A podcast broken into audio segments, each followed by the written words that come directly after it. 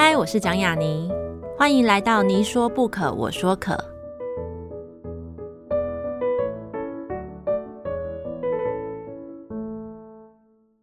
这个节目在爱听听抢先首播，欢迎大家关注我的节目。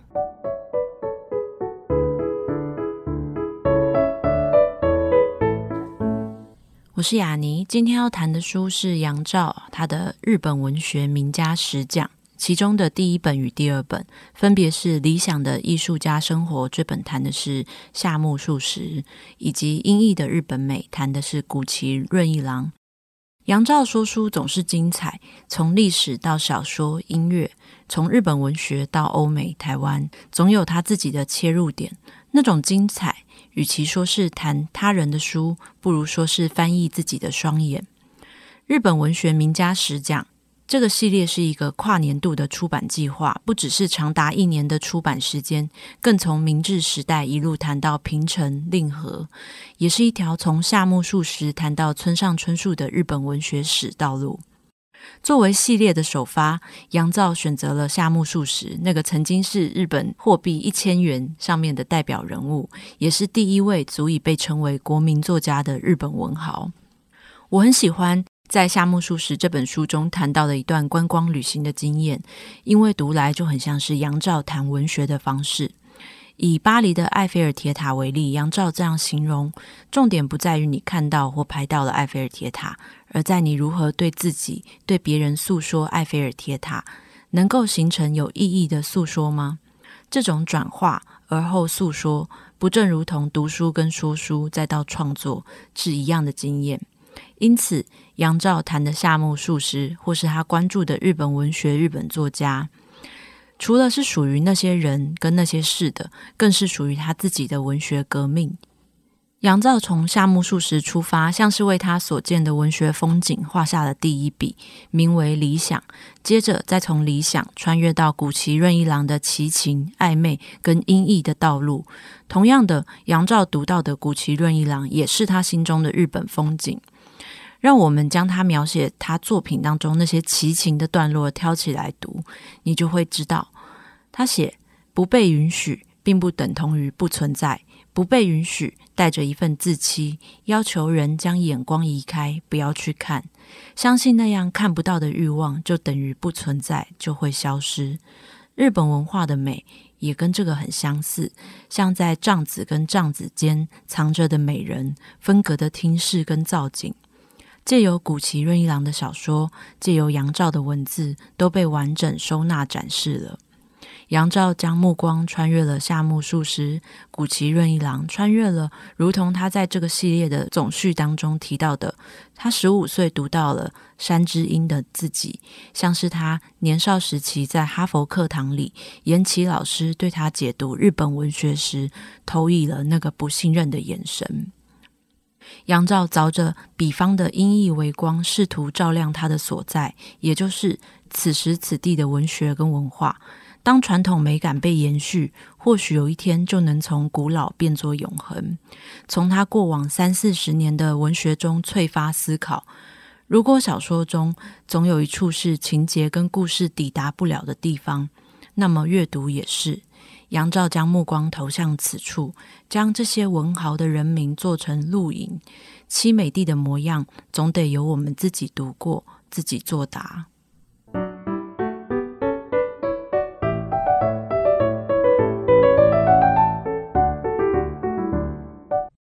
这里是你说不可，我说可，我是雅妮。呃，今天请到的来宾呢，是我自己非常非常喜欢的这个作家，同时我也跟许多读者，还有跟许多他的书迷一样，就是听他的节目也听了很久。然后在台湾呢，我相信其实你谈到日本文学，或谈到文学，甚至谈到文学评论，然后还有到古典音乐跟历史，都会提到这个名字。他是一个台湾现代文学，我认为是一个绕不过的名字，那就是杨照老师。那杨照老师呢，在在二零二二年呢，开始出版了一个系列的套书的计划，在麦田出版。然后是一个日本文学名家的十集历时一年的创作，所以从夏目漱石、谷崎润一郎这些日本的文豪们，一直谈到比较近代的大江健三郎、宫本辉跟村上春树，所以我自己其实是率先读了前面出的两本，我自己其实非常的喜欢，所以今天非常非常荣幸，我也很开心可以请到杨照老师来节目的现场，跟我们聊这个日本文学名家十讲。当然，除了刚刚提到已经出版的前面两本，就是夏目漱石跟谷崎润一郎，在录音的同时，其实也有出版的芥川龙之介跟川端康成。所以今天可以一次谈两位日本文豪之外，可以多谈谈即将出版的另外两位文豪。所以我们这一集里面有四位日本文豪在里面，所以让我们欢迎杨照老师。杨照老师，你好。大家好，雅你好。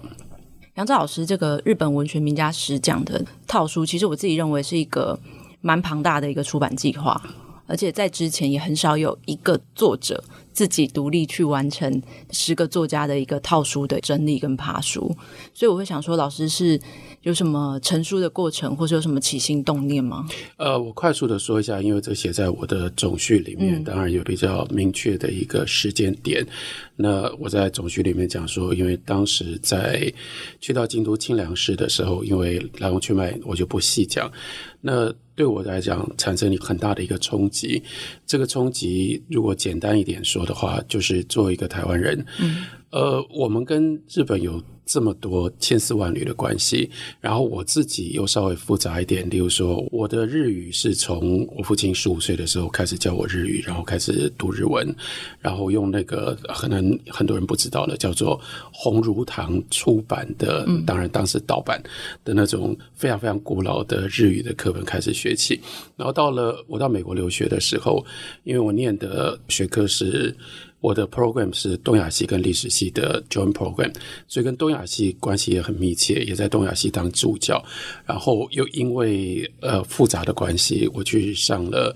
延吉教授的五年级的高等日语选读、日本文学选读的课程。我又跟延吉教授有一个很奇特的紧张的关系，嗯嗯，他一直不相信一个台湾人可以好好的读，可以理解。日本文学，那就激发了我非常非常强烈的竞争心吧，或者是自尊心。所以因为有这些复杂的过程，所以那个时候我在清凉寺，我心里面真的有一个很强烈的一个冲击。我在想，我的这样的一个经验值得被我自己更认真看待了。要说过去我很喜欢日本文学，也喜欢去日本旅行，可是到底我自己怎么看待日本，以及从日本的文学，尤其是二十世纪的日本的文学，会看到的那个日本的景象，或许会跟其他台湾人在理解日本的时候，包括像雅尼，尤其是你们这一代，嗯，刚刚你其实很客气了，因为呃，正常的说法应该都是你们是看我的书或者是听我的节目长大的了哈，你跟我是这样的这个世代中间的差距，所以我也就很好奇，或者是说，我觉得。有一点点责任，我好像应该把介于就是我父亲的那一代，跟你们的这一代，或者比我再年轻的一代，嗯、我父亲的那一代是受日本殖民教育成长的一代，你们这一代可能是透过日本的流行文化，然后对日本的包括观光旅游跟日本有那样另外一种亲密的关系，那我刚好夹在这两代中间。我跟日本的关系又都跟你们不一样，嗯、可是我相信我的这种方式也有相当的代表性。那在这样的情形底下，起心动念，但这个起心动念其实最早并不是写一套书了，最早是上课。嗯，因为写书对我来讲还是比较辛苦，上课稍微容易一点。所以我回到台湾之后呢，我就开始开了。本来之前就讲过，例如说在成品讲堂讲过三岛由纪夫，讲过村上春树，这一次就稍微想要更有系统的，嗯，那起点跟终点自己很了解，就是我希望整理的是大致是二十世纪，因为这就是我说我这个时代从台湾认识日本最重要奇特的一个切入点。我们是透过二十世纪的日本文学，嗯，认识日本，然后就把我可能的一些认识、一些想法，原来是上课，然后接下来在经过了一些想法之后，就把它变成了这样的一套书。大概是这样的来历。嗯，其实像刚刚老师所说的，不同代看日本的差异，其实我自己觉得非常有趣。我自己在看套书的前面两本的时候，其实我就会觉得，它里面看日本的方式，那个情感的纠结，包含在哈佛课堂跟老师讨论日本不同地区腔的那个发音的优劣等等，我就觉得很难想象。因为在我们的世代，可能觉得就是哦，你就考日文检定一级就好了，我们也不会去纠结这些事情。同样的，我后来在看这个书的这个心情，其实有点像是当时看《三十三年梦》的时候，我就觉得，哎，有一些东西，有一些东西很深层，然后它也不是现在的我们能理解的课，或者我们看到的日本这件东西，其实落实在杨照老师的书里，就是我自己印象很深的是，是古奇论一郎那本最后谈的有一段是谈旅行，谈京都，然后我就想说，就是谈到后来米其林不是大大举入驻亚洲，所以亚洲各个城市都被米其林攻陷中，京都也是嘛。然后老师就说：“哦，你去了一些老的餐馆，以前就去的餐馆也变成米其林餐厅。嗯、然后，可是那边的餐厅的那些女将或服务生，竟然会为这件事情跟老客人道歉。对，对。然后我就想说，那也许我就是那一代让这个餐厅必须 跟老客人道歉的那个观光客。这样子去看，我觉得是一个反思的过程。当然，我身为一个读者，我会很想知道，那在你对日本的文学还有日本的一些情感当中。”日本的作家其实二十世纪非常多，嗯，那你要如何从这么多的，不管说文豪也好，或是一些很可怕的一些怪物级的作家里面找出这十位？当然有一些人我们可能没有疑义嘛，像是谷崎润一郎或者夏目漱石等等，可是还是有一些比较近代的。我相信等到第十本的时候，一定会很多人会问老师说，为什么是村上春树？嗯哼，对，那拣选的作者的过程，老师有自己心中的一把。尺或是一个天平吗？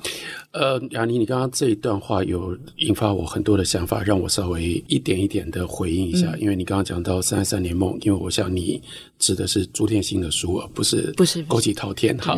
那如果讲到《三十三年梦》，其实也就出现了一个重点。我在讲，我跟天心，我们这一代人，我们认识日本，嗯、比如说天心，他的认识日本。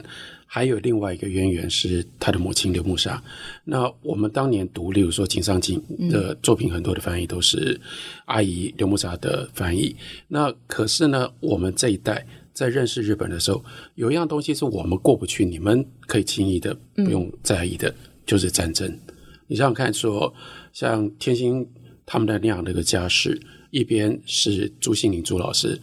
朱老师是曾经经历过抗战的人，然后所以到后来，例如说把胡兰成找到他们家里面去，你看多少人对朱老师对他们家是完全不谅解的，一直到今天，如果你雅尼或许你也有看到，或许你有兴趣的话，例如说《亚轩回忆录》。嗯，《鸭川回忆录》里，鸭川到那么大年纪，回头还是在想到朱信，他就马上想到说，莫名其妙，你把一个汉奸找到你家里去干什么？嗯、那所以你可以想见说，那个战争的阴影一直在那里。那对我来说，我在读这些呃日本的小说家的时候，我会有跟别人不太一样的，可能有就是我这一代，包括我的父母，然后到包括我看到了像朱老师他们这种纠结，那就是很多人都认为说日本人在。对于战争没有反省，我其实一直不同意这个说法。嗯、包括我帮麦田编的这个番系列当中，为什么我特别选了金子光晴，或者说我选二十四之瞳？因为这些都是反省战争的作品，反省战争的作家。比如说，战争其实对他们讲是一个庞大的阴影。举个例子来说，川端康成在战争结束了之后，为什么我川端康成的时候书名会叫做《壮美的余生》？因为到了一九四七年，尤其是横光利益去世了之后，他明白了，就说这就是我的余生呢、啊。嗯，作为一个战败者，你根本不应该活下去。然后我最好的朋友、最有能力的作家也离我而去了，我还活着干什么？他就有一个余生的使命感。那这些东西其实是我们读，应该说是我自己读日本的文学作者的时候，我会比较重视，我会比较强调的。那所以回来讲到说，你问我说，嗯，选这十位的标准。坦白说，我其实没有那么纠结，嗯，没有那么纠结两件事情。第一件事情是，呃，因为我学历史的，所以断代对我来讲一直都非常的重要。断代，我看待这个日本文学的时候，第一个当然就是断代。断代其实也就是有一个，我们如果说叫做日本近代文学这样的一个呃阶段吧。我觉得对我来讲非常清楚的。虽然大家可能会从国木田，比如说那个冰谷行人是从国木田独步开始讲起，但是我相信，如果你用作品来讲，而不是从理论上来讲的话，嗯、夏目漱石是不折不扣的起点。对，那比较会有争议的是终点会在哪里？对，那终点对我来说也没有悬念。为什么呢？因为这是今年已经七十几岁的村上春树最悲哀的地方，因为他有三十岁出道，几乎有三十年的时间，大家都在叫他说，叫做这个新时代的文学旗手，还在新时代，还在新世代，那就表示说，的确他有一个这个断代的意义，因为大家当时看到听风的歌，然后后面接着产生了这个冷酷意境与世界末日与冷酷意境，嗯、真的是被非常强烈的震撼到说，说这个人不一样。这个人不对劲 哈，所以对我来说，从夏目漱石开始，然后到村上春树结束，这就是日本近代文学的历程。嗯、这个确定了之后，当然本来确定是说村上春树是另外一个世代，不应该把它包纳进来。嗯、但我真的舍不得，因为我太喜欢村上春树，嗯、所以第十本必然是村上春树。那这样的列出来之后，我刚刚讲的那个战争的意识，其实就。挺立起来，嗯，我就不得不说，其实战争就刚好在站在中间，因为所有的这些作家基本上，他们就是像夏目漱石跟谷崎润一郎，然后到芥川龙之介，他们是日本怎么样走上这一条其实是宿命的可怕的道路的记录者，嗯、尤其是像谷崎润一郎，你看他在战争前他所写的那些东西，跟他在战争的时候写戏谑，至少对我来说是。彻底完全不一样，所以他们都在用这种方式呼应日本的命运。这几个人都写出了自己的特殊的风格。当然，我知道我自己也读过很多很多的其他日本的文学作者，嗯，可是要选十个能够被我看到，然后让我感觉到一方面有很强烈的冲击，另外一方面还有这个问题是我自己觉得我有能力可以去解读的，其实没有那么多。所以大概这个十个，顶多如果你问我。遗珠啦，什么其实也没有那么多。多这对我来说，这十个人都是让我有非常深刻的体会，跟对我产生强烈冲击的作者。老师刚刚提到战争这件事情，对所谓的如果说以老师这一代到老师上一代来说，我觉得这个东西其实确实是你谈日本文学，或是你谈那个世代台湾文学也绕不过去的一件很重要的事情。包含老师刚刚其实解答我自己内心的疑惑，就是我自己内心其实会有一个为什么是村上春树的疑惑的原因，不是我觉得他不够好，而是我想要知道，如果说二十世纪有什么伟大文豪，他可以被笃定留在最后一位，最后一位毕竟也是。一个最上面一个很重要定锚的一个东西。后来我就想到，就是之前他不是前两年才出一本散文集，然后谈到他父亲，他其实也是受到战争影响很大的。他童年时候的阴影，还有他对他父亲的想象，还有他父亲跟他讲的那些战争的场景，其实都会可能像老师所说的，就是他可能会留在像老师跟朱老师他们家那一代的记忆里面。所以我觉得，作为一个读者来说，能知道这件事情去。读这十个人，尤其是古奇润一郎，因为我自己其实这十位里面，私心最喜欢的是古奇润一郎，嗯、对，然后再来是大江健三郎，对对对，所以我就觉得古奇的作品经常有人去分他的时期嘛，因为他是一个创作到非常年长的，又活很久，对，又活很久，很艺术的一个作家。就是有经常有人会去说哦，用女人，或是用他描写女人的方式，或是用他有没有再更变态，或者多变态来分他的期。可是我觉得，像老师刚刚所说的那个战争，或许其实是一件很重要的事情。我以前没有思考过，我觉得战争在谷崎润一郎作品里面是被静音的，他还在偏安，他还在就是歌舞。可是后来老师在书里面讲，其实那个沉默才是他的表示，他用女性的声音去讲的是，那才是他心中的日本。对这件事情，我觉得大家可以一定要去看这两本书，尤其是古奇论一郎。如果你喜欢古奇论一郎，一定不要错过，因为我觉得那是一个表述的方式。同样的，很多人会说：“哦，老师这个清单里面有几个得过诺贝尔文学奖的？”三位，哎，不是两位，两位，一个是川端康成跟大江健三郎。对，所以他们一定会觉得说：“哦，对，这两位没有异议，就是他们一定在里面。”可是我觉得诺贝尔文学奖不一定能代表。它是日本评鉴的最高殿堂，或是什么的，我自己是这样觉得，因为我觉得日本的样子，就像哈佛大学那个严谨教授一样讲，他一定觉得外国人这一生不会懂日本文学这件事情，所以我会很好奇，就是这套书我自己觉得，这是你对当年那个教授的一个回答，一个回应。对，对，那所以如果有机会的话，或许就是很想知道，如果现在你会怎么样去回答这个问题，或是去告诉大家，在你心目中的这个日本是什么样子？呃快速的回应一下，包括我刚刚那个口误，我马上就知道为什么会口误说三个，因为我常常被问到村上春树跟诺贝尔文学奖，哦、好，每一年都要 每一年都要被问到，然后每一年还要帮呃连副准备说，万一村上春树得了诺贝尔文学奖，我就得要当天晚上帮他们写一篇文章。那对对对，这个承诺大概已经十几年了，到现在为止不需要实践。很多人，例如说你讲说川端康成跟大江健三郎没有疑义。可是这就产生了一个很有趣的事情，虽然他们两个人都是诺贝尔文学奖的得主，但是大江对于川端康成是不以为然的。嗯、我觉得这很多人忽略了这件事情。那所以我提过好几次，提到后来我自己都觉得很烦，因为我觉得我重复太多次，但没办法。你看，对比那个大江健三郎的诺贝尔文学奖，他的受奖词《暧昧的日本与我》，嗯，没错，那是真的是针锋相对，对川端康成的。日本之美于我的，嗯，他就意思是说，川端康成在骗你们，日本不是这样的一个国度。我所认识的这个暧昧的日本，才是你们应该认识的日本。其实大家对川端康成是非常不以为然的。所以虽然你说都叫做诺贝尔文学奖，但是日本文学当中的的确确它是存在着高度的歧义性的。我想再稍微提一下战争，嗯、例如说村上春树，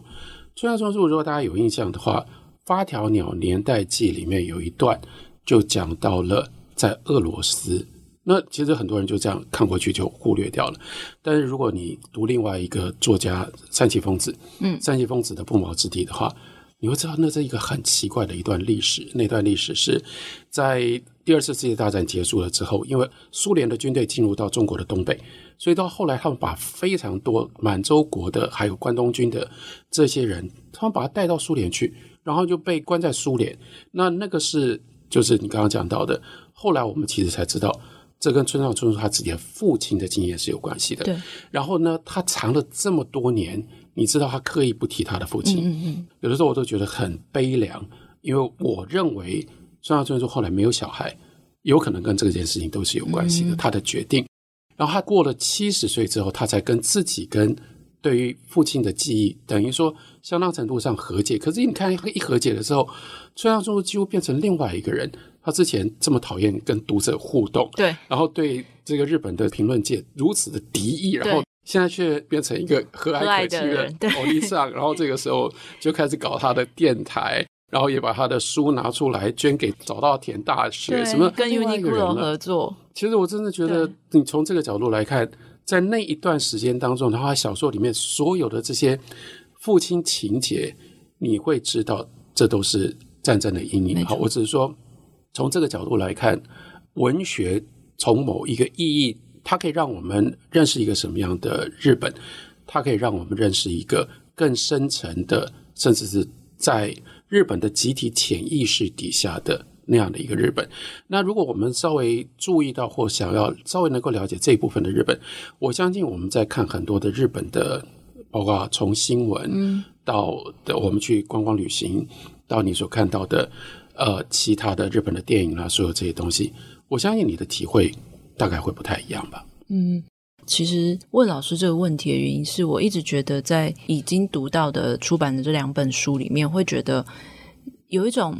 借着这些作家在描述，呃，老师你自己心中的所谓的日本文学是什么样子？当然，他可能是没有标准答案的。我觉得以前读你的评论也好，或是文章也好，或是有时候去评文学奖的那个，也会有要发表一些总评嘛的那个过程中，我就会觉得所有的作品都好像是变成自己的武器。这件事情，这个东西，其实我一直觉得一种很想要自己去效法的一个本事吧。所以我那时候在读夏目漱石这一本的时候，其实我就会觉得，在里面老师有讲过他一段话，其实一直留在我心里面很久。老师就引他曾经写过的，就是他写说：“我相信借由阅读文学书籍来理解文学，就好像是以血吸血一样。”所以他在创作某些评论的时候，他其实是把家里书丢掉的。这件事情，我就会觉得，不是说你不要借由文学书籍，是说那些东西你不要再拿出来，再一边写一边看，而是你自己把它变成自己内化成自己的这个东西。然后包含甚至老师你用了一个形容词音译这件事情去形容谷崎润一郎这件事情，其实我觉得也是一个很难很难很难的一个拣选，因为它可以是奇情，可以是。嗯，变态可以是暧昧，就像他在老师刚刚讲的大江健三郎这个对话，其实出现在谈谷崎的这本书里面。对，但后来我就是想到谷崎润一郎自己不是写过《音译美学》，对，然后我就再把这本书拿出来跟这个对照，我就以写习写这样子。那我就想到。他有一段写说，在文学的领域里面，就是想要换回早已失去的那个音译的世界，将文学这个殿堂的屋檐加长，墙壁要图案，太亮眼的东西要塞回黑暗里面，拆除无用的室内装饰。这就是老师没有去借由这些东西去谈每一个作家或是他的作品，很狂的一件事情是，甚至有些时候你不谈所有的作品，你只谈一本作品，你主谈一本作品，这件事情其实就是会让我深有同感，但也好奇借由什么东西来理解日本文学，就是文学是什么？那我们要怎么靠近它？我们如果就像夏目漱石讲的，我们不要以血去洗血。夏目漱石的这个态度，我可能比起亚妮来的容易接受或容易理解，嗯、因为你基本上还是文学科班出身，然后也是从文学然后进入到写作。但说老实话，我真的就不是，嗯、我的专业的训练是历史，嗯，尤其是思想史，嗯，所以对我来说，读文学本来就有一种态度，而且是在历史研究当中最自然的一种态度，是把它当史料。哦，那我把它当做是这个时代如何去理解这个时代的其中的一个材料，所以倒过来读文学作品的时候也就很容易。也就是说，我在解读文学的时候，包括刚刚问我说为什么是这十个作家，其实这十个作家多多少少都有另外一个性质，是让我的对于日本历史的认识跟理解有用武之地，就是我可以用。关于日本在那个时代发生什么样的事情，那个时代的日本的社会、日本的文化所产生的巨大的冲击，跟这个作者跟他的作品之间到底有什么样的关系？所以这是一个，就是说由外面一个作者他所处的时代。因为他面对他的那个时代，他有可能要问的，对他自己来说最关键的一个生命的问题，那一定是社会性的，一定时代性的。所以我会把这种社会跟时代的因素带进来，来解读这个作者跟他的作品。这是一个面向。另外还有一个面向，那就是应该说，我对于一个作品内在的，甚至可能作者自己本身都不必然知道的。可是我们在阅读的过程当中，我们能够产生的一种，嗯、正因为我们不是作者，嗯，正因为我们跟作者不一样的那样的一个背景，所以我们可能读到的东西，我有特别的兴趣。所以一样是这十位作家，基本上他们都有这种特性，嗯，就说他们的作品是经得起你带进你自己的情感去解读的。所以也许是在这两件事情上，我会跟一般的。文学教授们，而，以文学解读文学，以文学科班的训练来解读文学，对，可能最大不一样的地方吧。同样的，陈老师刚刚讲的那段话来说的话，所以在你认为，其实真的不是每一个文学作品，每一个作家都可以用这种方式解读。当然不是。那这个东西也是你选这套书一个很重要的一个参考的依据。应该这样讲说，其实有很多很多的作者我很喜欢，嗯，可是会在。这件事情上，让我会觉得不是我很适合去解读它的。例如说，我们刚刚讲到说三崎丰子，对，我非常喜欢三崎丰子。嗯、山崎丰子的绝大部分的这些大长篇小说，我大概都读完。可是他就不是这样的一个作者，因为他的小说有那么明确的一个时代性，然后那个时代性，我们把那个时代性铺完了。大概你就知道，甚至他就是要借由他的小说来告诉我们这些时代。所以我是从他的小说里面，我可以更进一步的去体会他走过他要描写的这些呃日本的时代跟日本的社会。可是他的作品不适合用这种方式来解读，所以我就不会考虑把像三井丰子这样的作家放进来。其实或者是说，例如像基本巴娜娜，嗯，那基本巴娜娜也是一度我很喜欢的一个作者，尤其。我这又有跟别人可能不太一样，因为还有仍然是有世代的，因为大部分大概从我这一代开始到你们，你们都是认识吉本巴娜娜，我是先认识吉本龙明，嗯，才知道说，哦，吉本龙明他有一个女儿，然后他的女儿现在也写作。那我是因为从吉本龙明这样下来，其实我一直对吉本巴娜娜的作品会有一个很强烈的感觉，我觉得他在逆反他的父亲，嗯，所以他刻意会让他的这个小说里面有一些是该怎么说呢？不好分析或不值得分析的东西，嗯，说老实话，我很受不了那部分，因为那样子的情况底下，就是说我就无用武之地。类似像这样的，其实在不同的作家、不同的作品里面，还是会出现的。这个是我很在意，也过不去。我一定要找到这样的作家跟作品，我才会有这样的热情。我觉得我可以用这种方式来解读。像老师刚刚讲的大江健三郎那个说的暧昧性这件事情，这个东西就是让文学评论有了。可以伸展的地方，而且我自己觉得很像是做一个远方的，然后作者本人并不知道的一个文学 心理治疗的感觉，这样子就解答了我心里的很多疑惑。这个东西其实我认为跟时代也很有关系，那是一个二十世纪的特殊产物，尤其在日本的。历史怎么样影响到日本文学这件事情？所以我会觉得，就是大家如果用老师刚刚讲的那个方式再去看的话，会觉得更有趣。就是可能也会解答某些人觉得说为什么没有谁的这个疑问，就是让这个阅读的杂音降低一点。那刚刚有提到，就是我其实自己觉得很有趣的、很惊人的一件事情是，一本。不薄的书里面，有可能老师只选择主讲一本那个作家的创作，比如说古奇论一郎中，你主讲的是戏谑，非常非常细的去讲戏谑。然后，呃，夏目漱石的时候，你谈的是曹枕，而且你就是还开宗明义，就说哦，大家都会谈心，谈其他的东西，可是没有，你要谈曹枕，因为你觉得曹枕是一个非人情非常惊人，所以那时候我才觉得说，哦，对耶。甚至会觉得这样子的东西，就是会让我想到，就像老师你刚刚讲，你在这些作家作品当中找到文学评论可以放进去的地方，找到你自己的眼光可以投射的地方，然后你就想到你在书里面写过一段老师分析的特色，就是你会。用旅行、用音乐、用历史、用不同的东西讲回文学，就我觉得这一件事情蛮难的，就是不是你可以想要这么做就这么做嘛？因为你可能对其他东西要足够了解。所以你那时候有讲到说，以法国去巴黎来说，重点不在于你看到或拍到埃菲尔铁塔，而是你如何对自己、对别人诉说埃菲尔铁塔，能够形成有意义的诉说吗？这件事情我就觉得对，没错，就是埃菲尔铁塔就在那边。那每个人看到不一样，可重点不在于哦，我到了，我打卡，我拍下来，而是你怎么告诉别人你是怎么看见埃菲尔铁塔。那换成这些作家也是如此，所以我会很好奇的是，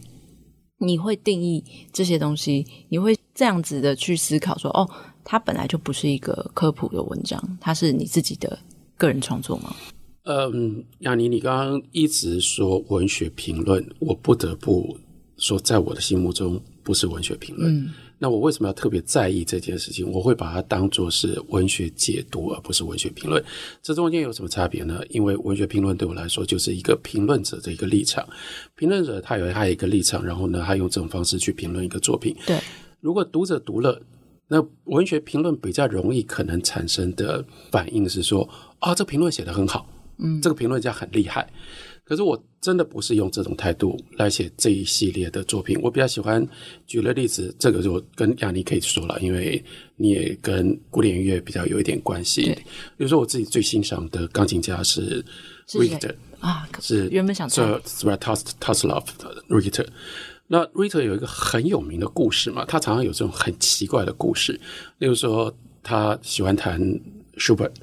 他突然弹的舒伯特啊，有很多乐曲。真的只有他能够把它弹得那么慢。嗯。然后呢，例如说那一年格兰古过得去俄罗斯访问，然后去苏联访问。格兰古当然这是另外一个怪癖，因为他就只喜欢巴洛克时期的音乐，然后呢，啊勉强喜欢现代音乐。他最讨厌古典主义时期的音乐，所以他不喜欢贝多芬，他也不喜欢舒伯特。嗯。可是他就是在莫斯科，他听到瑞克弹舒伯特。他第一，他告诉人家说，只有这个音乐，他觉得是舒伯特的音乐，对他来说是好的音乐。他说，瑞特的演奏非常非常棒。那当然有人就告诉瑞特，然后人家就问他说，为什么只有你弹的舒伯特可以说服格兰古，可以让格兰古那么喜欢？对，他的解释非常非常简单，他说我只有赵朴谈呢，是因为 Schubert 写得很好。嗯，我比较倾向于，我觉得我希望我自己像是这样的一个诠释者。这个诠释者的意思就是说，我希望你看了我的书之后，你不会记得说，啊，杨照很厉害，杨照这样评论，而是说，因为你看了我的书，原来你不太知道夏目漱石，这个时候你会说，夏目漱石很厉害，或者是川端康成很厉害，这是比较接近我的一种态度。然后正因为是这样的一种态度，也才会包括为什么会用曹枕，嗯，去讲项目属实。正就是因为我已经知道大家通常怎么在看项目属实，所以我在做这样的一个诠释的时候，我必须找到一条路，而且就刚好被我碰到了这条路。嗯，我觉得曹枕解答了我自己对于项目属实在这十几年当中，他写这么多不一样的，尤其是不同风格的小说作品，我到底该怎么面对？曹枕帮我把这些所有的小说。串联起来，所以他说服了我，同时我就会很希望去说服像雅尼你们这些也喜欢读日本文学的读者，让你们知道说，哦，用这种方法我们会更佩服夏目漱石。嗯。所以我觉得这一直都是我的用意用心啊。所以你刚刚那个问题延续下来，其实也就很明白，我真的不会觉得这叫做我的作品。所以刚刚你的另外一句话也还是刺着我，到现在还记得，嗯，就是你说啊，你也会想要效法。我做的这件事情，一则以喜，一则以忧，因为我想你可能作为一个创作者，跟做这件事情其实是有抵触的。对，所以一则以喜是说，哎，像雅尼这种聪明人，如果愿意来做这个事情，这当然是好事。可是我也想提醒说，这一定会跟你的创作是有抵触的。又回到嗯，朱烈心，回到朱心凌，像。天文一直在讲一件很有趣的事情，就讲到说，等到他长大了之后，嗯，原来他从来没有真正真切的认识过那个小说家朱心凌，因为等到他长大了之后，朱心凌朱老师就转型变成了一个供养人，供养三三，供养他们写作，供养所有的人去追求自己的理想。诶，这个是要有这种心理准备的。我其实真的会认为。要做这样的事情，就是要知道说自己在尽可能的，你要缩小自我，你尽量去做一个诠释者，尽量去做一个供养人。我希望我作为一个供养人，我就去供养夏目漱石的作品，谷崎润一郎的作品。当然，对我来说，一个大佛是川端康成。我说我无法想象说，今天新的一代的文学作家或者是文学的爱好者，可以不读传统康城。那对我来说。我就是用尽一切的心力，想办法说服你们说，传统康城真的很棒。光是那个雪国的前面的两页，你问我说，雪国的两页，我真的可以讲五万字啊！因为对我来说，那里面藏了多少东西。如果你知道了之后，你会说，川端康成真厉害。会问老师这一题，其实也是出自于，就是就像老师刚讲，一则一喜，一则以忧这个想法，其实他也在我心里面很冲突。是我认为。到底所谓的这样的创作，它是自己的创作吗？这件事情，在我开始可能读文学科班，然后跟自己投身创作以后，对我来说，其实我也不会认为它是一个书籍的评论。我认为它也不算自己的创作，它在一个中间的位置。它很像是你怎么去看这个人，可是你想让别人也看看你怎么看到他，就像埃菲尔铁塔这件事情。所以，那他是什么？所以我会一直对这件事情抱有疑问。在老师的这个。辈分或者说等级的时候，可能就比较不会有人攻击你这件事情。但是可能在我这边，我就会被我的老师们问说：“你的心力拿来写这些东西，为什么你不去写小说？为什么你不去写散文？你在那边写这个作家出的新书，你怎么读它？你在这边采访别人，那你不是在虚掷自己的心魂心力吗？”这样的这种事情，其实它一直不断出现。所以我看到这样的一套书即将要出来的时候，我就想说：“那我一定要来问问看杨照老师，那他是？”什么？它不是评论，它是文学评论，它是学术评论，还是它是创作？那如果它都不是，那我们要怎么样寻找它的位置？嗯，我在雅尼差不多你这个年纪的时候，我出过一本集子，现在大概都找不到了，叫做《文学的原像》。那文学的原像其实就是我读、我写，而且绝大部分是台湾作家的作品的短评了。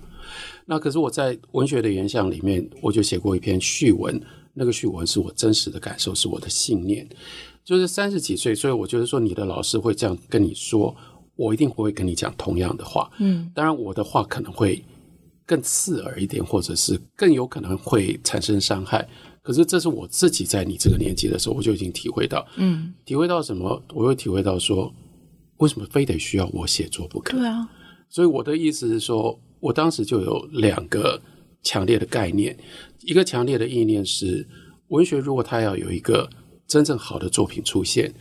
不必出自我的手，但是它会需要有一个集体的一个环境，集体的一个条件。我期待的是，如果我们可以大家一起努力，有一个文学盛世，在这个文学盛世的这种条件的配合底下，会出好的作家，会出好的作品。可是你要有一个文学盛世，就有一件事情，那个时候我就觉得很荒唐。所以为什么我去写了那样一个本集子？嗯，就是写作者不看跟你同代的其他这个社会的写作者，其他这些人的文章。嗯，所以我就说，当然我现在比较少干这个事情，但是我当时的用意，我就是我也有一点点义气。我在序文里面我就说，我的想法很简单了，我就是要。公开告诉这些作者说，有人在读你的文章，嗯，有人在读你的书。我也许有不是完全正面的肯定的意见，但我认真读你的书。我觉得这很重要啊。我们需要有人彼此互相阅读，然后我们知道 我们作品到底是写给谁读的。对，这是我的第一个想法。我觉得这部分你如果都不读同代的人的写作者的作品的话，是有愧职守的。那第二个是说，例如说像我在做这些日本文学作者的解读的话，那又不一样。那种心情是就是福气嘛，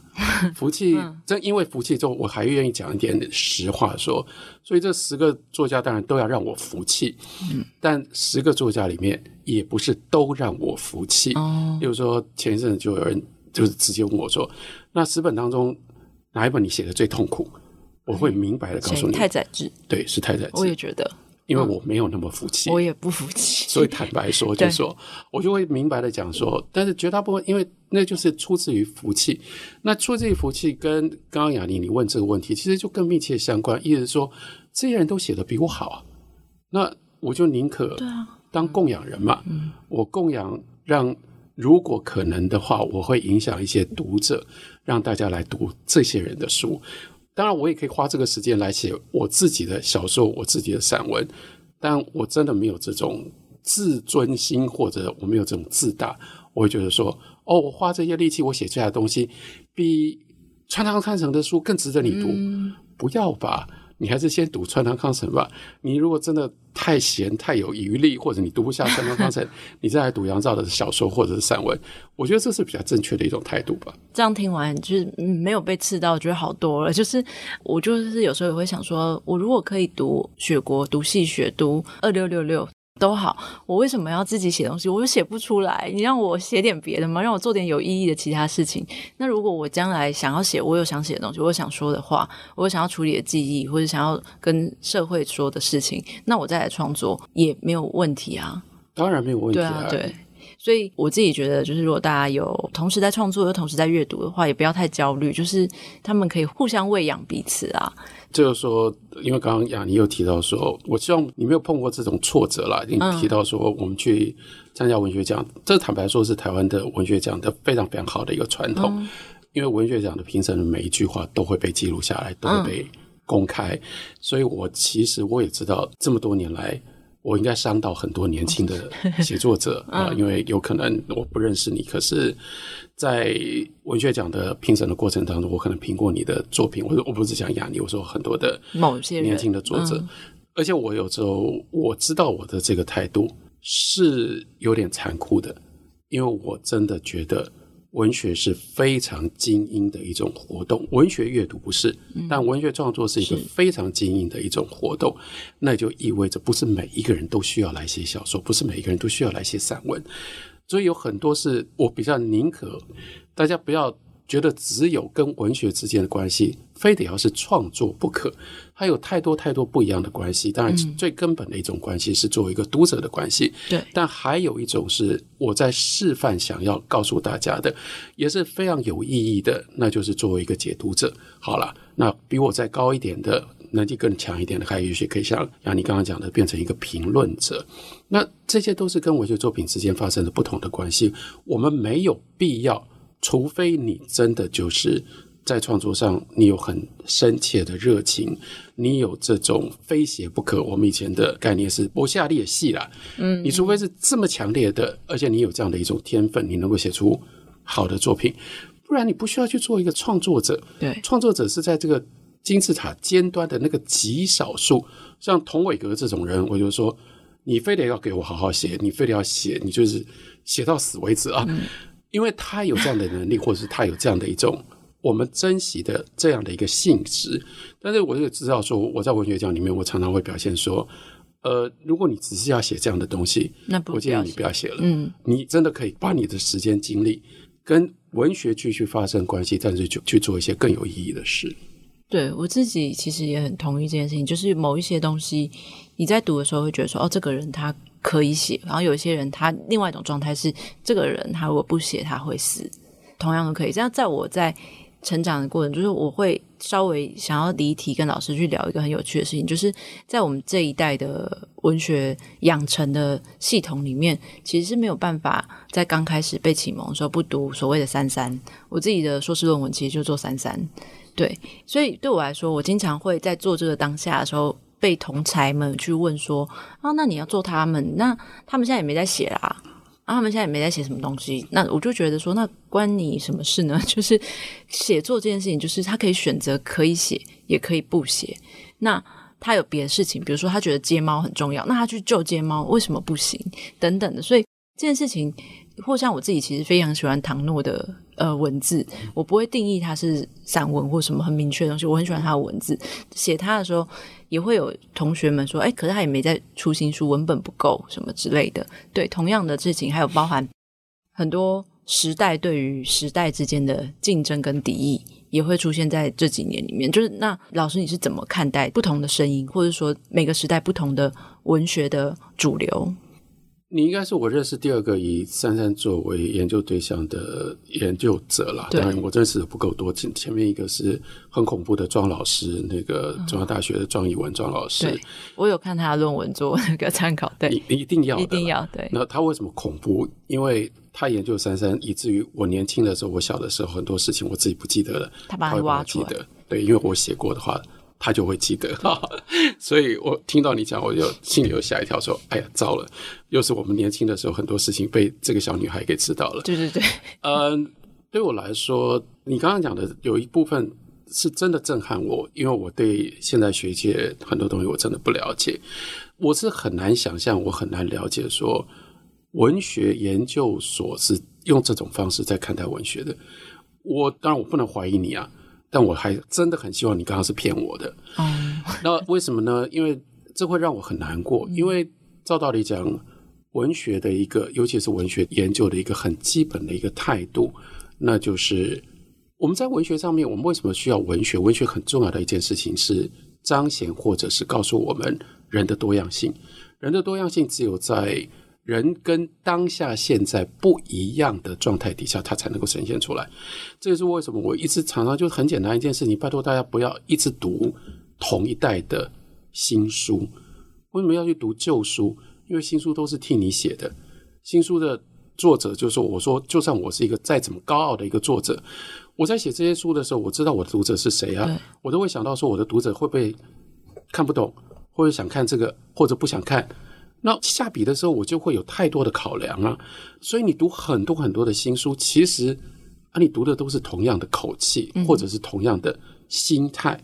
嗯。我们只有离开我们自己的时代，我们才能够真正找到新的东西。所以对我来说，旧书才有新东西，才有新内容。新书真的有时候很令人很烦，就是新书读多了，我只能越读越快嘛，因为读来读去，它的基本的那个腔调都是这样。可是我只要一读旧书，例如说，当我们回到别人可能会觉得很奇怪，例如说，我甚至连像陈继莹的《狄春传》，我非常喜欢这一部奇怪的作品。那当时被人我说，这不就是国民党的反共文学吗？可是我就说，你们真的没有读。你如果去读了之后，《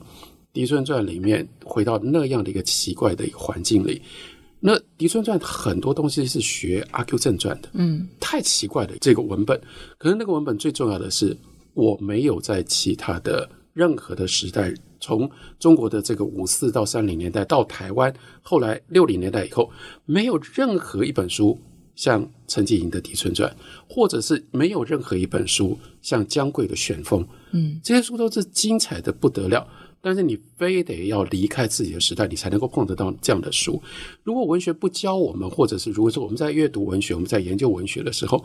不告诉年轻人离开你自己的舒适圈，然后离开你自己的时代，去找到不一样时代，你能够冲击你，然后让你吓一跳，然后能够让你沉浸进去的这种文本的话，你到底要干嘛？你跟文学怎么可能有一个深切的关系？所以，我本来在你还没讲这一段的时候，我其实本来想告诉你说：“哎呀呀，你，我觉得你还真是聪明，懂得去选三三。”因为我相信我会以为啦，呃，但显然你的同学不会这样觉得。我觉得在这一代去读三三，还是一个很单腻，然后会蛮有意思，可以、嗯、应该说可以享受的一件事吧。但是当然有可能。我的这个想法跟你们现在，或者说你念书的时候，在研究所里面的大家的态度，真的有很大的差距吧？我觉得很多事情好像也是一个，就是刚刚提到那个时代会去对抗时代的事情，原因是，就是我会觉得当时选择三三，原因是就像杨照老师刚刚讲到一个关键字，我觉得某种过去时代的美学，它其实存在一种单逆，可是现在那个单逆是在现代是行不通的。同样的，那现代人去质疑他的原因，可能是觉得说，哦，可是他们拥有了一切，那为什么我们还要再帮别人种花抬轿？这种感觉，那我会觉得其实不会。就像我硕论做这个了，可我博论做的也是一个，大家会觉得说，不要再去做了，不要再回顾过去的时代。我博论做抒情传统，因为我觉得可以研究心理层面跟现象的层面，跟它怎么发展，然后大家就会觉得我们要找出新的东西。可是就像。呃，我在读这套老师的书的时候，我会觉得说，那过去的时代一样可以找出新的东西啊。如果它值得被研究的话，对这件事情是我觉得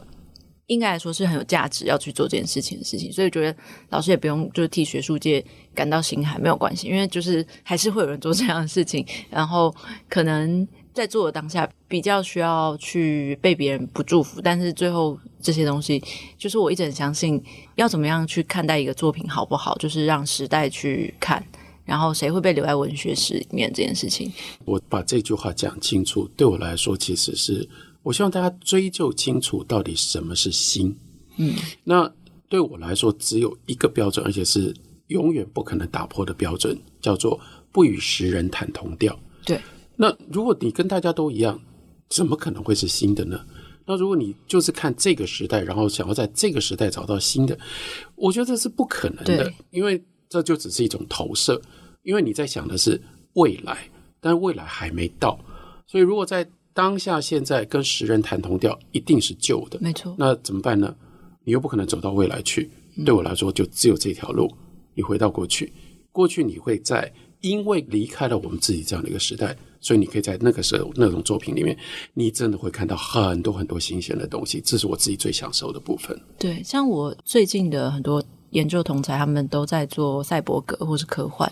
等等，但我觉得那也是一种新。当然，所谓的还没有来的未来，或是现在创作未来是一种新。可是，像我自己其实觉得，所谓的新这件事情是不与时人谈同调这件事情，就是所以，如果以我自己来说，我自己会比较推崇可能像是七等生老师。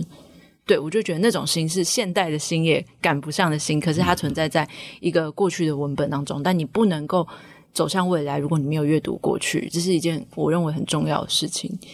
但是这是一种选择，但是它依然也是一种你怎么选择，就像老师怎么选择这十位作家一样，你依然每个文学的阅读者，每个文学的。呃，从业人员都有这个自由去选择，所以我接下来会问一个，就是我自己觉得一定会有人想要问这个问题，他可能会有一点就是冒昧跟无聊，但是 还是会有人会一定会找麻烦或找时间来问，就是说，那为什么这十个人里面，这十讲里面没有女生呢？老师有准备好这个回答？说老实话，我看到你的讲纲，我才想到这件事。对。但是一定会有人这样子，但是我也马上就有答案。嗯，不过其实我也不是说我马上有答案，是因为感觉雅尼你在讲纲里面已经暗示了答案。对，因 为你问说的确第一件事情是时代，我就只能说，因为我读日本文学的时代太早，一直找到是那个时候对于女性书写这件事情，以及女性书写应该在扮演什么样，应该占有什么样的位置，没有那么高度的嗯警觉性的时候，嗯、我就开始读。日本的文学，那另外一件事情是，的确跟日本的文学潮流是有关系。我们不能说日本没有女性主义，没有女性书写，但是日本真的没有一个非常强烈的，就是说啊、呃，以前叫做女流作家。嗯，然后我也是到比较，例如说到九零年代到二十一世纪，我才开始注意到日本女流作家的在文学史上面的各种不同表现。可是。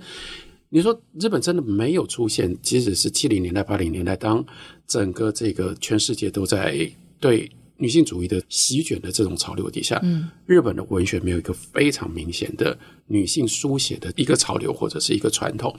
当然，这并不表示说，我只能说我是真的没有意识到这里面少了任何一个女性作家了。但是我也必须另外就是，这是我刚刚为什么一再的提到。呃，我的标准，因为我只能说，我读到的女性的作家，这我想要替自己说一句话了，因为是有证据的。例如说，我帮麦田编这个凡系列的时候，嗯、我其实是一直努力试图要说服像徐帆他们这些编辑，嗯、因为有时候他们很担心。我其实是一直想要把那个女流作家的这个过去的。一些传统的经典，比较老旧的经典，都把它租出来。那我勉强宫本百合子，例如说生子啦，例如说二十四只童啦，然后到后来，嗯、大概凡系列当中，到目前为止，大概有超过百分之三十是女作家的作品。就比方说，我不是没有读日本女作家的作品，然后从最早羽谢金子、宫本百合子，然后最新最新，例如说川上未映子吧，嗯，那。中间大概像林富美子是我自己非常非常喜欢的一个女性的作家，嗯、一度柳美里在台湾非常流行。那可是这些女性的日本作家就没有办法哦。刚刚讲到这个三崎丰子也是女性作家，对，但他们就是没有让我可以就是一个清楚的一个作者跟他的作品，让我觉得我可以施力。那所以当我选十个作家的时候。说老实话，真的就没有任何一个女性的作家出现在我的脑海里，说：“哎，对，我应该来解读，或我有能力可以解读她的作品。”这是很老实的交代，就是我的确没有想到。嗯，在读古奇润养这本不久前，就是我自己也会觉得，其实女性作家开始比较有能够。发展他们自己特殊的声音的特色，其实也是二十一世纪的近二十年、三十年，我觉得才比较看到更多日本女性作家去颠覆一些事情，颠覆这件事情或挑战这件事情，我觉得比纯粹是以女性的身份写得好更有趣。我想稍微补充一下，就是说，如果我们看二十世纪的日本近代的文学的话，女性作家不是没有，嗯，可是女性作家有两个相对的限制，一个呢，就是像林富美子这样子。一直从林富妹子一直到刘美丽，嗯、甚至我觉得有一部分川上未映子都还在这样的一个潮流底下，也就是说，他们是受到私小说的影响非常非常大。他们最主要是以自己的私人的这个情感跟私人的经验把它化为小说。但是如果大家读我对近代文学的解读，你也就知道，对我来说，我看到很多的从夏目漱石、谷崎润郎到芥川龙之介。他们都是反对四小说而写出自己的特殊的风格的话，所以如果在这个角度来看，女性相对就比较受限制。那另外还有一些女性作者，他们是写大众文学或者是跟大众文学的关系比较密切。那我在进行这个解读的时候，大众文学的作品，经常我会觉得不需要我来解读。像刚刚讲到说山崎丰子啦，嗯，或者是宫部美幸，嗯，那这些比较大众小说的东西，我想大家都自己就可以读得很开心，也可以读得到很明确的一些收获。嗯，当然我就没有用武之地了。就让老师刚刚观察到，就是其实虽然这样问，但是总是会在里面掺杂一些自己预设的回答。就是我当然也觉得这是跟年代、跟日本的一个社会发展、跟一个环境的有关。因此，所以有一些女作家，就像刚刚老师提到，其实有很多男作家在当时，他们可能写的是私小说，他们可能也是走这个路线的人，那他不会被你放进来，所以是一样的道理。可能他并不是用男女去区分，只是我自己觉得这个观察蛮有趣的，就是诶，大家可以用这样的想法去结合老师刚刚的回答去看当时日本为什么会这样，就是每个人都可以自己去想想看为什么会这样。想要跟老师今天聊，最后都是结束在一个比较轻松的话题的原因，嗯、觉得前面有时候我们可能会谈到一些比较社会性、比较历史性沉重的地方，还有现代沉重的地方。但我自己就是读老师的书的时候，就会很喜欢看到旅行的部分，就是我会觉得说，哎，为什么不出个旅行书啊？就是怎么不教别人怎么游京都之类的，或是去日本？但如果大家有想要看这类型杨照老师写的东西。一定要看《英译的日本美》最后一集，里面就是介绍一些店名。我想说，哎，可以看到店名，赶快抄下来，然后又要去害老客人没有位置。我想要问的是，那这两年其实说两年也快三年了，是一个比较特别的一个被按下暂停键的一个时间，就是疫情的关系。所以我会想知道说，如果说今天可以再度出国，就是国境开放的话，老师你会想要去日本的哪里吗？当然还是去京都啊。不过这个时候去京都有另外的心情了，嗯，因为我在嗯，这还是要交代一下说，说英译的日本美的那个最后一章其实是几经挣扎，真的吗？因为它跟谷崎润一郎没有直接的关系，所以呢，我在写那个书稿的时候是拿掉了又放回去，嗯，然后呢又拿掉了又放回去，后来呢到编辑那里，其实。原来的顺序不是这样，嗯，然后后来是麦田的编辑建议我再把它放到最后面去。那我也知道他们其实也考虑过，说是不是应该拿掉。然后后来他们也决定还是把它放回来。那一部分其实跟就是说他在书里面是有点点题外话了。可是这个题外话对我来说还是最后决定放回去，是因为我也希望大家透过呃了解日本的文学，也许真的可以帮助你。在将来去到像京都啦、金泽啦这种地方，嗯、或者是日本还有很多很多其他的跟日本的历史、跟日本的文化有非常密切关系的这些旅游的景点的时候，你可以有更深切的一些体会。那我刚刚讲到说，当然是回京都了。回京都。那回京都两个理由，第一个理由是因为我在讲京都的时候，我一再的提到说，京都对我来讲最神奇的一件事情是。他好像把时间凝结了，嗯，可是这种把时间凝结跟，因为我最强烈印象的是罗马，当然罗马常常是对照巴黎，对我来说巴黎跟京都是一样的，但罗马就不一样，罗马是古迹归古迹，现在生活归现在生活，所以它也很古老，可是你不觉得时间被冻结，但是巴黎跟跟京都是，你总觉得说二十年前你明明知道这个城市有改变。可是你每次会想到说，二十年前我去巴黎就是这种感觉，二十年后还是这个感觉，京都也是如此。所以其中的一个动机是我会有一点惊慌，或者我会有点焦虑。我不知道经过这两年三年，我再回到京都，会不会就觉得哇，疫情把京都给改变了？对，当然我有时候也会看到。那个报道上说，京都一些老房子因为没有观光客，因为观光资源减少，嗯、所以现在有可能面临到荒废，然后有一些街道。那我当然会有点担心，所以我会当然需要去见证验证一下。当然，我希望我会去感觉这安心说，说京都就是京都，所以会很想赶快回京都去。还有另外一个理由是，我在书里面也提到，从清凉寺。嗯，然后到大德寺，大德寺是一个都不知道要不要跟大家多讲，怕讲了就对。大德寺是我一定会去的一个地方，不管每一次我回京都一定会去。大德寺其实它固定就是四个月会开放，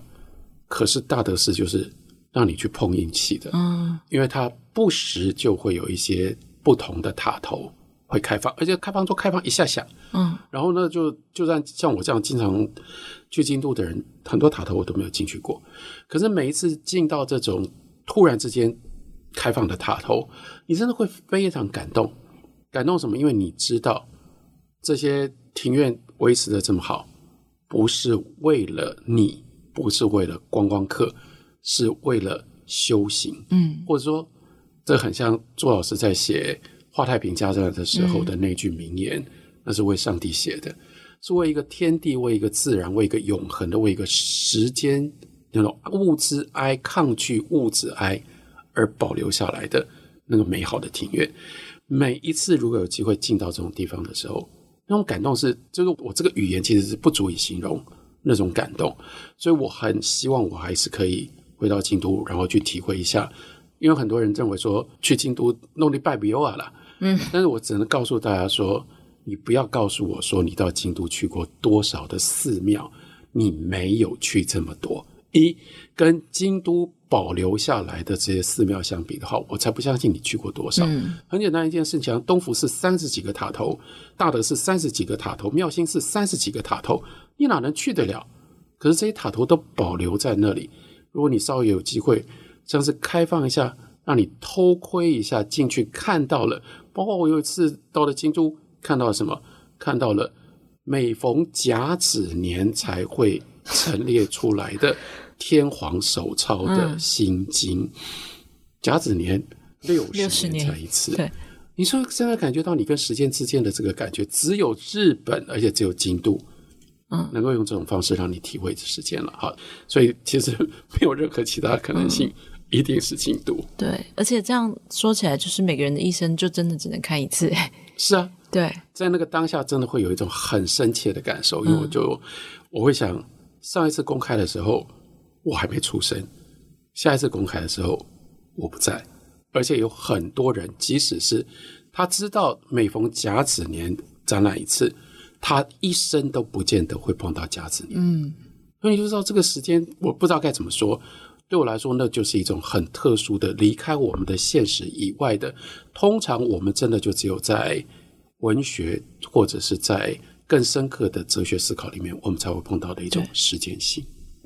对，今天很谢谢杨照老师来跟我们聊这个。然后就像老师讲的，其实在这十位名家里面，有很多人一生也活不到一家子。对，所以除了谢谢老师今天那个分享之外，还要去期待就是接下来的陆陆续续出来的作家。我自己也非常期待。刚刚老师提到，就是让你写的比较痛苦的太宰治，我自己很期待读到太宰治这一本。他就是没有活到一家子的作家。太宰治完成了吗？呃，太宰治已经完成了。哦，好，目前进入到第六本《三岛由纪夫》。哦，《三岛由纪夫》也很痛苦。对，因为在节目开始前，我跟老师聊一下天，顺便询问一下，其实其实它是一个还也正在创作中的套书，所以就是也是祝福老师接下来的写作。今天谢谢杨照老师跟我们分享哦，期待老师之后的出版。谢谢雅妮，谢谢大家。